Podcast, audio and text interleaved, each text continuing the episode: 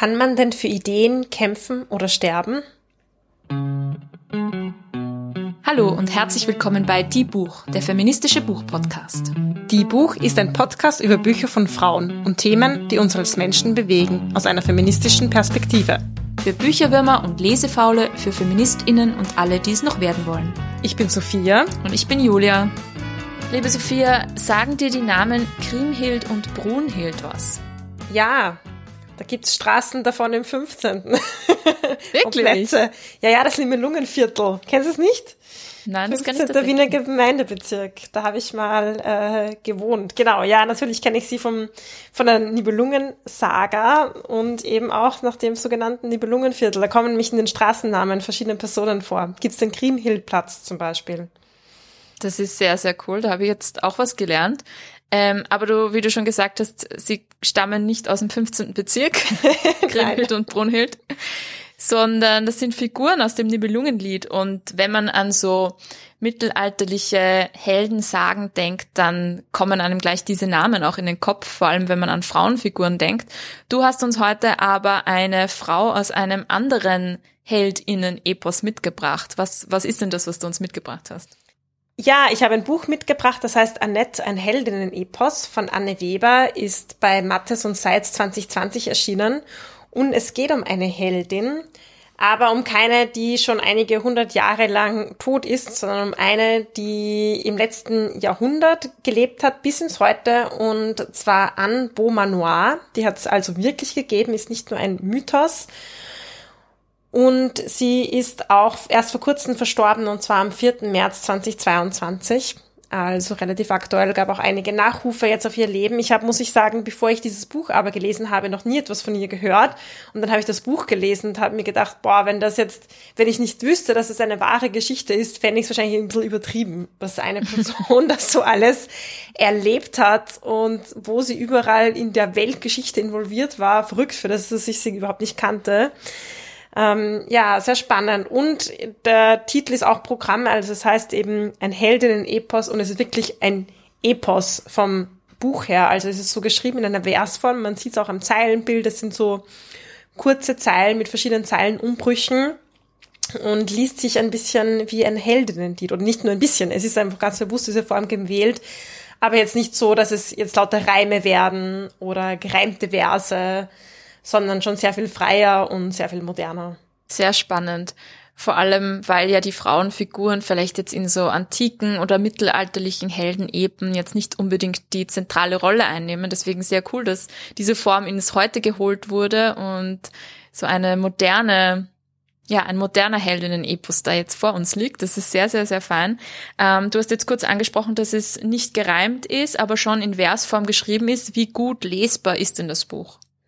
Sehr lesbar, finde ich, weil es ist wie eine Prosa-Erzählform. Ähm, aber mir hat stilistisch auch total Spaß gemacht. Also es war wirklich ein Buch, wo ich vom Inhalt und vom Stil total viel mitnehmen konnte. Es ist auch manchmal so ein bisschen sarkastisch, weil manchmal gibt es so dann doch so Binnenreime, die manchmal auch so ein bisschen absurd wirken, Mm, mir hat's aber total gut, gut gefallen. Also so vom Stil her und auch, ich finde, so durch diese Versform und diese Distanz auch ein Stück weit, die ich dann zur Heldin habe, erlaubt es auch immer wieder so Metareflexionen über dieses Leben, über diese politischen Ideale, die sie hatte oder eben auch nicht hatte. Wie würden wir das vom heute ein bisschen bewerten? Ja, hat mir total Spaß gemacht zum Lesen und war sehr spannend. Das klingt sehr cool. Ähm, jetzt für alle, die Annette nicht kennen. Wer ist sie denn? Wer war diese Frau? Und was kannst du uns über ihr Leben erzählen? Ja, es geht darin um Anne Beaumanoir. Also sie wurde Annette genannt, darum heißt es auch so, aber eigentlich ihr richtiger Name ist Anne.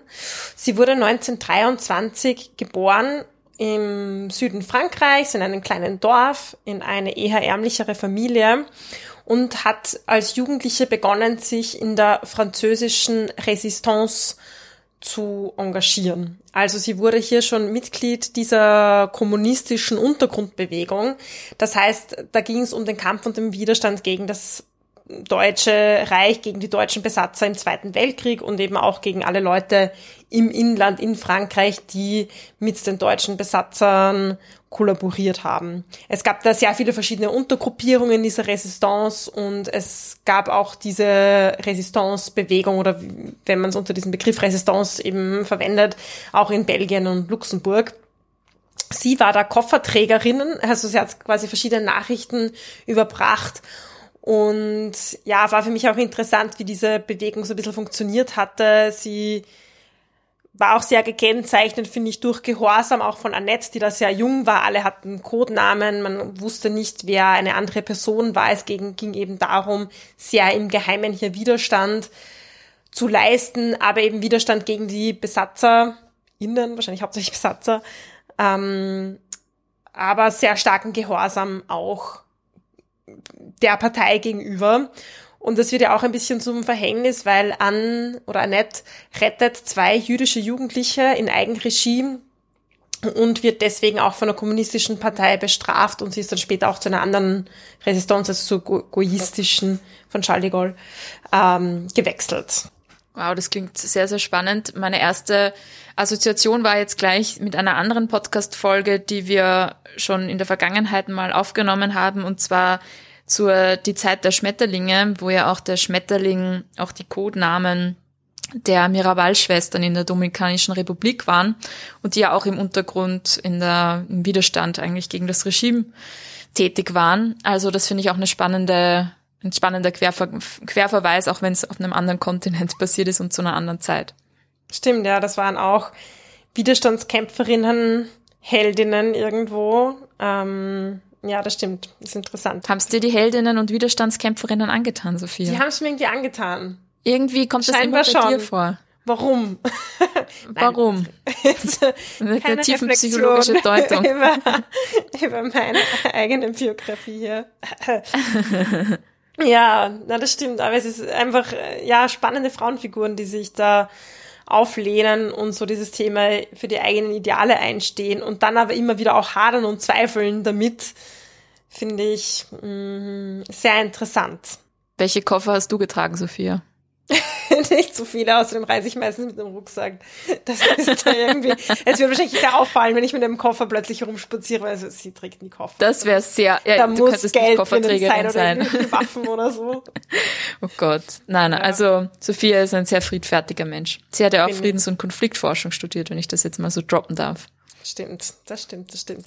Ja, und für diese, diese Rettungsaktion übrigens von zwei jüdischen Jugendlichen, wurde sie später auch ähm, ausgezeichnet, also sehr lange später nach, nach Kriegsende, weil Anne Beaumanoir war auch sehr viel aktiv mit Vorträgen über die Zeit des Nationalsozialismus, aber auch über Antifaschismus und so weiter.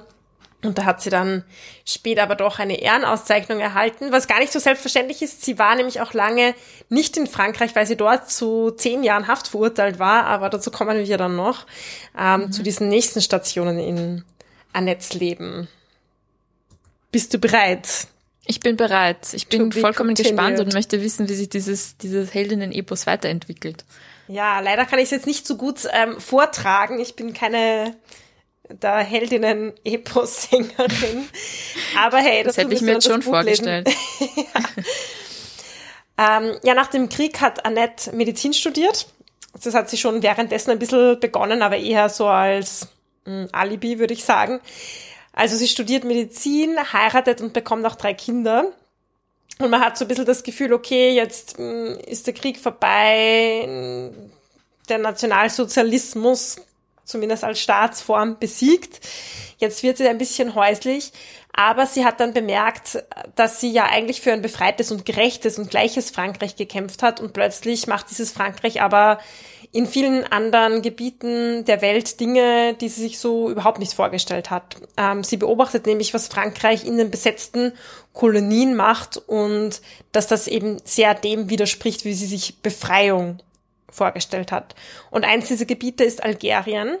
Ja, und die Algerier und Algerierinnen haben in diesem Land, das 1830, also schon um einiges vorher von Frankreich erobert worden war, überhaupt keine Bürgerrechte gehabt.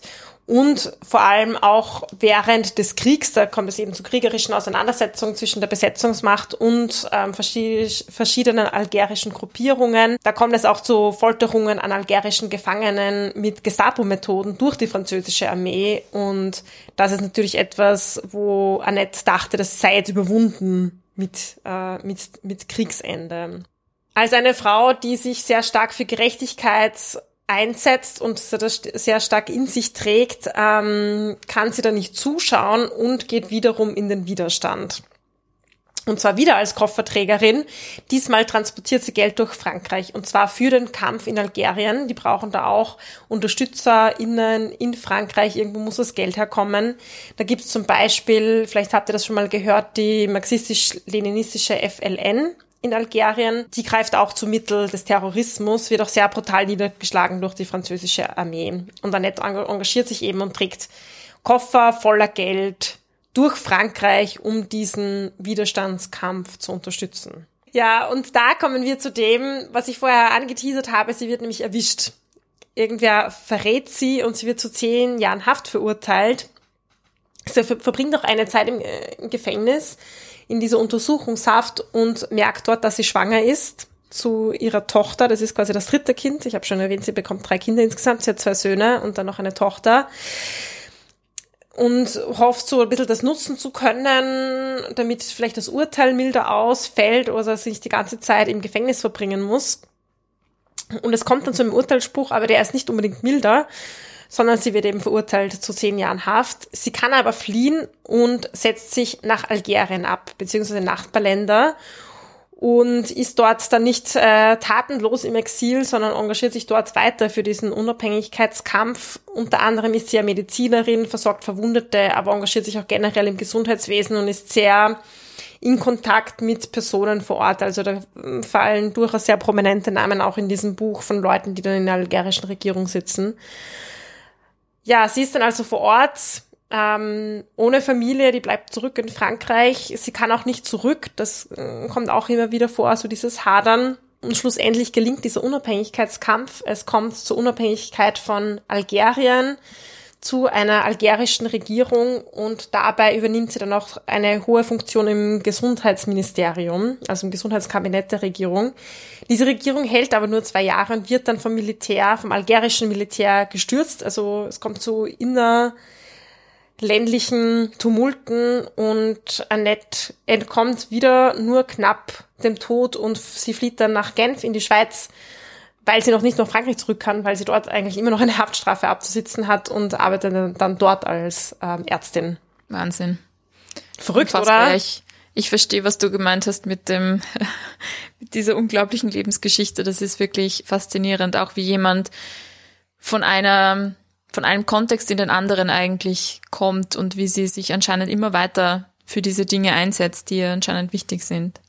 Eben ja. auch, und viele Kompromisse dabei scheinbar eingeht. Ja, ja, ich denke, ganz viele andere würden wahrscheinlich sagen, na ja, ich habe jetzt irgendwie Familie, ich habe Kinder, ähm, ich kann das jetzt nicht machen, weil ich, vielleicht sterbe ich. Und auch ihr Mann hat sich das ja engagiert. Der war auch in diesen Resistance-Bewegungen dabei, aber nicht so sehr wie Annette. Vielleicht auch ein Stück weit zum Glück, ja, somit konnte sich zumindest jemand auch um die Kinder kümmern. Mhm. Sie hadert natürlich damit, aber es war, es kommt im Buch zumindest nicht so raus hervor, dass sie wirklich eine Wahl hätte, das nicht zu tun. Das fand ich irgendwie sehr interessant. ist natürlich auch jetzt in, in diesem Buch so. Und Anne, Anne Weber hat sich auch mit ähm, Anne Beaumanoir getroffen und hat sich von ihr ihre Lebensgeschichte erzählen lassen und hat dann dieses uh, Buch draus geschrieben. Aber das war für mich so interessant. Sie hadert schon immer wieder damit, vor allem, wenn sie, als sie da im Gefängnis saß zum Beispiel, oder ich spüre schon sehr stark diesen Schmerz heraus. Sie ist in Algerien und sie will eigentlich ihre Kinder nachholen und es geht irgendwie nicht und dann kommt ihr Sohn, aber der fühlt sich nicht wohl und dann geht er wieder zurück. Also das war sicher eine sehr schwierige Familiengeschichte. Mhm. Aber es war jetzt nicht so, als hätte sie sich ganz bewusst mit der Entscheidung auseinandergesetzt, jetzt entweder Familie zum Beispiel oder politischer Widerstand das war irgendwie eine sehr, wirkt auch wie, das, wie eine sehr eher selbstverständliche Entscheidung, so, okay, sie hätte sie jetzt nicht nicht machen können, so. Mhm. Und ist vielleicht, wird vielleicht auch von weiblichen WiderstandskämpferInnen verlangt, dass sie sich da entscheiden von männlichen, ja mein Gott, die hatte, hatte halt dann Frau und Kinder irgendwo und ist halt in der Weltgeschichte herumgetingelt. Ist, glaube ich, auch so ein bisschen auf unser Blick auf eben Frauen und, und die Mutterrolle, die da mitspielen. Absolut. Und gleich dieses, oh mein Gott, sie hat ihre Kinder zurückgelassen. Mhm. Bei wie vielen männlichen Helden wissen wir überhaupt nicht, dass die Familie hatten, wenn sie ausgezogen sind in irgendwelche um für irgendwelche Ideale oder auch nicht Ideale zu kämpfen. Ich erinnere mich da gerade an Odysseus, der auch, der sogar zehn Jahre im Krieg war und dann zehn Jahre unterwegs war und auch Frau und Kind zurückgelassen haben und ja, zurückgelassen hat und wie seine Frau Penelope da lange, lange zu, zu Hause gewartet hat. Da hat auch niemand von einem schlechten Vater gesprochen eigentlich. Stimmt, hätte ich noch nie gehört. Odysseus, der Rabenvater. Ein neuer Heldenepos. ja, genau, ein Anti-Heldenepos. Okay, das heißt, sie war dann in Genf längere Zeit oder wann ist sie dann wieder zurück nach Frankreich gekommen oder ist sie überhaupt zurückgekommen? Ja, sie war längere Zeit in Genf, hat dort eben gearbeitet und sie ist dann wieder zurück nach Frankreich gekommen, aber erst als es einen Erlass gab für alle Personen oder für viele Personen, die sich in dem Algerienkrieg unter anderem engagiert haben oder gekämpft haben oder auch verurteilt worden sind, dann ist auch ihre Strafe fallen gelassen worden und sie konnte wieder nach Frankreich einreisen und hat dort auch bis zu ihrem Lebensende gelebt und sich auch dort weiterhin sehr stark engagiert. Mhm. Sehr spannend. Ja, ähm, gibt es etwas, wo du sagst, das nimmst du dir mit aus dieser Biografie oder was waren so Aspekte, die dich besonders fasziniert oder interessiert haben? Für mich war es interessant, wie sie so in diesen Widerstand hineingeraten ist. Also auch ihre Eltern waren politisch aktiv, auch ihr Vater zum Beispiel hat sie sehr stark unterstützt, als sie diese Jugendlichen, die jüdischen Jugendlichen versteckt hat. Und auch am Anfang natürlich mit einem sehr naiven Blick irgendwie gut. Es war das irgendwie spannend. Es gab diese Resistance, das kommunistische Regime, sie, oder die kommunistische Partei, sie hat irgendwie so mitgemacht. Und ja, sie rutschte so ein bisschen hinein und gleichzeitig aber ist es ja dann auch was, was sich so wirklich durch ihr Leben zieht. Sie schreibt da auch zum Beispiel, wie das meiste ist auch das Widerstehen anders, als man es sich denkt, nämlich kein einmaliger Entschluss, kein klarer, sondern ein unmerklich langsames Hineingeraten in etwas, wovon man keine Ahnung hat. Mhm. Und das habe ich schon gemerkt, sie hatte wirklich am Anfang oft keine Ahnung. Sie hatte einfach ein super starkes Gefühl in sich, das ist Unrecht, was da passiert, da muss ich irgendwas tun. Und als sie dann so mittendrin war, hat sie natürlich auch die Komplexität bemerkt. Ja, also sie hat eben dieses Geld da zum Beispiel transportiert für die FLN und die haben Terroranschläge verübt. Mhm. Da kann man jetzt natürlich streiten, ähm, heilig bezweckte Mittel, was sind so, die kämpfen gegen eine Kolonialmacht, da muss es irgendwelche Methoden geben, weil ähm, ja, Verhandlungsweg hat das ja nicht, überhaupt nicht geklappt und so weiter. Aber dennoch, klar, mit diesem Geld werden Waffen gekauft und mit diesen Waffen sterben Menschen. So. Mhm. Und, und damit äh, hadert sie natürlich am Anfang, weiß sie wenig darüber und, und merkt dann aber auch immer, mehr dazu oder auch die Personen, die sie kennenlernt, mit denen sie gemeinsam kämpft, die sind natürlich auch widersprüchlich. Ja, die sind spannend und haben hohe Ideale und dann kommen sie vielleicht in die Regierung und machen dann doch die Dinge wieder anders. Ja, so, also für mich ist es kein heldinnenhafter Entschluss, sondern eben so ein nicht anders können, trotzdem auch dauerhaft wieder, wieder erneuern, ja, und auch viel irren, irren mhm. dazwischen, ja. Mhm. Ähm, sie sagt auch irgendwann, ja, es gibt die Träume und es gibt das Erwachen. So dieses, okay, auch eine große Desillusionierung, die sie ein paar Mal durchlebt in ihrem Leben, hatte ich so das Gefühl. Mhm. Du hast ja auch in dem Zitat das ein bisschen angesprochen. Ist das auch dieses Hadern? Vielleicht kannst du uns noch mal an das Zitat erinnern. Ja, das Zitat war, kann man denn für Ideen kämpfen oder sterben? Und so die Idee eben, okay, es ist ja nur eine Idee. Mhm. Kann ich für so eine Idee eigentlich kämpfen, wenn es nur irgendwas im Hirngespinst ist? Und auch so die Frage, die dahinter liegt, okay, wenn ich jetzt eine Idee hernehme, dafür kämpfe, ist es dann noch so eine abstrakte Idee? Oder wird sie dadurch ja schon irgendwie viel wirklicher? Es, es, sie materialisiert sich ja irgendwie dadurch, dass es dann Menschen gibt, die dafür kämpfen und so weiter. Und ja, also ich würde sagen, in ihrem Fall kann sie das auf jeden Fall. Ja, sie tut es. Sie weiß auch, dass es, dass es sie das Leben kosten könnte, wenn sie das tut. Also sie lebt auch irgendwie immer mit diesem Gedanken, ja, es könnte sein, dass es auch bald vorbei ist. Mhm. Ich finde auch schön, so wie dieser Heldinnenstatus dadurch so ein bisschen hinterfragt oder dekonstruiert wird, dass man ähm, nicht so das Gefühl hat, gut, eh, wie du schon gesagt hast, es ist eine heldenhafte Entscheidung, die dahinter steht und dann steht man einfach zu seiner Entscheidung und zieht das durch, sondern dass da so ein ständiges Vor und Zurück und ein ständiges Für und Wider ist und dass es eben diese heldinnenhaften Entscheidungen vielleicht auch gar nicht gibt. Ja, absolut. Das stimmt. Und das ist auch spannend, finde ich, an dieser Form, weil es ja schon so sehr eindeutig die Form, diese Versform eines Heldinnenliedes hat. Mhm. Es ist jetzt kein Roman, der biografisch totales Innenleben von einer Person und ihr Hadern und so bezeichnet, aber ich finde, Anna Webers gelingt das beides. Also sie schafft schon so eine Heldin, aber so ganz selbstverständlich trotzdem eine sehr komplexe Figur, mhm. was ihre inneren Gedanken betrifft. Sie hat sich zum Beispiel auch als Jugendliche in der französischen Resistance unsterblich verliebt in einen anderen Widerstandskämpfer, der aber dann umgebracht wird. Und eben danach heiratet sie, bekommt Kinder. Und als sie dann in Algerien ist, möchte man meinen, okay, gut, sie hatte einen Mann, der kümmert sich um die Kinder daheim. Sie verliebt sich aber auch da in einen, einen anderen Algerier und mit ihm läuft was. Sie weiß auch, ihr Mann hat auch immer wieder andere Affären und so und trotzdem sie sich irgendwie treu über die Grenzen weg, weil sie halt auch so dieses gemeinsame Anliegen haben politisch und so. Also ja, es ist einfach nicht keine lineare Linie in ihrem Leben so zu sehen oder oder irgendwie auch wieder schon, weil das das Lineare ist eben, dass sie irgendwie sich selbstverständlich in diese Kämpfe auch irgendwie reinwirft. Hm. Sehr spannend, sehr sehr sehr interessant. Du hast doch gesagt, dass sie dann auch bis zu ihrem Lebensende eigentlich noch Einfluss genommen hat oder indem sie eben Vorträge und so gehalten hat. Ich persönlich kannte sie jetzt auch nicht, aber hast du so mitbekommen, was so ihr Einfluss dann war, auch vielleicht in Frankreich nach, nach dieser Zeit? Ja, ich glaube sehr viel so auf eher kleineren Ebene. Also da war sie nicht jetzt irgendwie auf größerer politischer Ebene aktiv, aber hat eben diese Vorträge gemacht und sie hat selber zwei Bücher geschrieben über ihr Leben und das wurde dann auch verfilmt.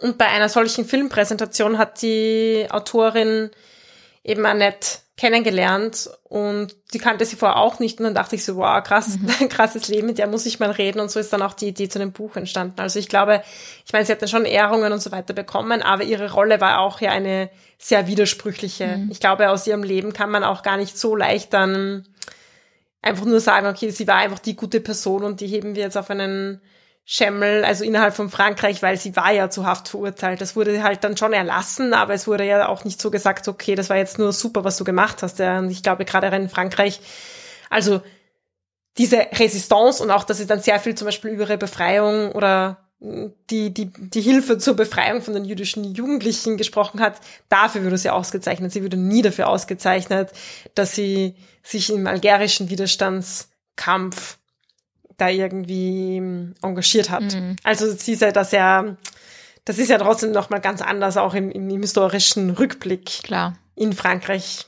Ja, aber Wahnsinn, dass sie trotzdem, dass ihr Weg sich sie dann trotzdem wieder zurückgeführt hat. Also. Ja, sie ist dann auch in das Dorf wieder zurückgezogen, wo sie aufgewachsen ist tatsächlich. Interessant, ja. Der Kreis hat sich sozusagen geschlossen. Ja, das stimmt, das stimmt. Hast du eigentlich öfters so Helden, Heldinnen-Sagen gelesen?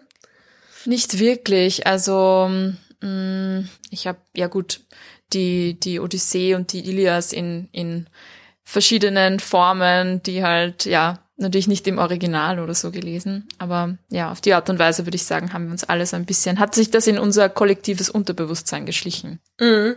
Ja, und das finde ich ja irgendwie interessant, weil es gibt schon so diese Heldinnen Epen, Erzählungen, in ja ganz vielen Gesellschaften auch historisch gesehen, weil es war ursprünglich eine mündliche Form, wie es weitergetragen wurde. Mhm. Diese literarische Form eben, ja, gibt's glaube ich, schon sehr lange an sehr vielen Orten der Welt. Und wie du sagst, es wurde ja auch sehr oft etwas damit transportiert. Entweder die Geschichten von oft Herrschenden, mhm. das ist ja auch interessant bei dem, dass es ja eben keine herrschende Person ist, oder auch Gesellschaftsnormen, Gesellschaftswerte, die damit transportiert und weitergegeben werden. Also es ist, glaube ich, schon interessant, auch wie solche Erzählungen, Geschichten auch Gesellschaften prägen, die Vorstellung von dem, was denn heldenhaft ist.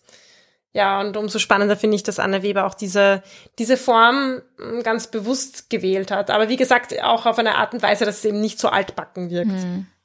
Ja, und auch mal gut, wenn es eine Frau ins Zentrum rückt, weil wenn wir nochmal zurückgehen zu Odysseus und Penelope, dann ist sie eindeutig nicht im Zentrum. Also.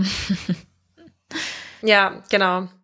Das ist klar. Und, und ich denke, es gibt schon, das fand ich auch interessant, weil es gibt natürlich dann ähm, Geschichten, die die die Perspektive wechseln. Also ich denke jetzt auch an Cassandra, unsere allererste mhm. Podcast-Folge. Da geht's ja auch um, um äh, griechische Sagen und Mythen und eben von, von dieser Troja-Sage, wo dann eben eine Person, die Cassandra herausgegriffen wird und auf einmal sie im Mittelpunkt steht. Mhm. Und bei diesem Buch ist es eben ein wirklich ein neues Werk mit einer neuen, neuen, unter Anführungszeichen, mit einer halt, ja, einer zeitgenössischen Figur, die im Mittelpunkt steht. Hm. Ich habe auch noch ein Buch bei mir zu Hause liegen, das auch noch auf meiner Liste steht. Und zwar die Penelopiade von Margaret Atwood. Dieses Wort ist unpackbar schwierig auszusprechen. Ähm, und das erzählt die Geschichte der Penelope eben aus ihrer Sicht. Und ja, das wäre doch auch mal eine spannende, ein spannendes Retelling von, von, diesen, von diesem Heldenepos. Stimmt, cool. Ja, würde ich mich darauf freuen, wenn du das vorbereitest, meine Liebe. Ja, wenn ich mal dazukomme. Sehr gut. Ja, vielen, vielen Dank, Sophia. Mm, ich würde dich gerne zum Abschied fragen, gibt's eine Heldin, deren Geschichte du gerne mal in einem Heldenepos lesen würdest? Ja, hm, vielleicht die Geschichte von Jacinda Ardern, der Präsidentin von Neuseeland. Ich finde, sie ist irgendwie eine sehr interessante Frau und präsentiert sich auch so anders in der, in der Öffentlichkeit. Und ich glaube, sie arbeitet schon sehr bewusst mit so Bildern, wie sie sich zeigt, wie sie auftritt, auch als Frau und Präsidentin. Das würde sich irgendwie anbieten, finde ich. Also ich würde da gern so ein Heldinnen-Epos über sie lesen, aber auch gerne eben mit diesen mh, mm, komplexen Verzweigungen, mhm. was so in ihrem Leben steckt. Das klingt sehr, sehr spannend. Ja, also das würde ich auch unterschreiben. Wir können sie ja mal fragen. Fragen wir sie mal. Wie wäre das für dich? Sophia, du könntest es ja schreiben. Biete dich ja, gleich mal an. Hm. Die Diversform ist vielleicht nicht meine, meine, mein Go-To-Stil, wenn ich das selber schreiben werde. Das wäre doch mal eine spannende Herausforderung. Das stimmt. Ja, vielen, vielen Dank. Ähm, ich habe viel gelernt, viel Neues gehört und fand ich jedenfalls sehr bereichernd, über dieses Leben und diese Geschichte zu hören. Ich habe es auch sehr interessant gefunden. Danke euch auch fürs Zuhören. Das war Die Buch, der feministische Buchpodcast. Ihr könnt unsere neuen Folgen jede zweite Woche auf unserer Website www.diebuch.at finden oder in eurer Podcast-App. Folgt uns außerdem gerne auf Instagram, Facebook und Twitter. Wir freuen uns immer über euer Feedback sowie angeregte Diskussionen. Schreibt uns dafür einfach eine E-Mail an plaudern.at oder kontaktiert uns via Social Media. Ein großer Dank gilt zum Schluss noch der Zirkusband, die uns ihre tolle Musik zur Verfügung stellt.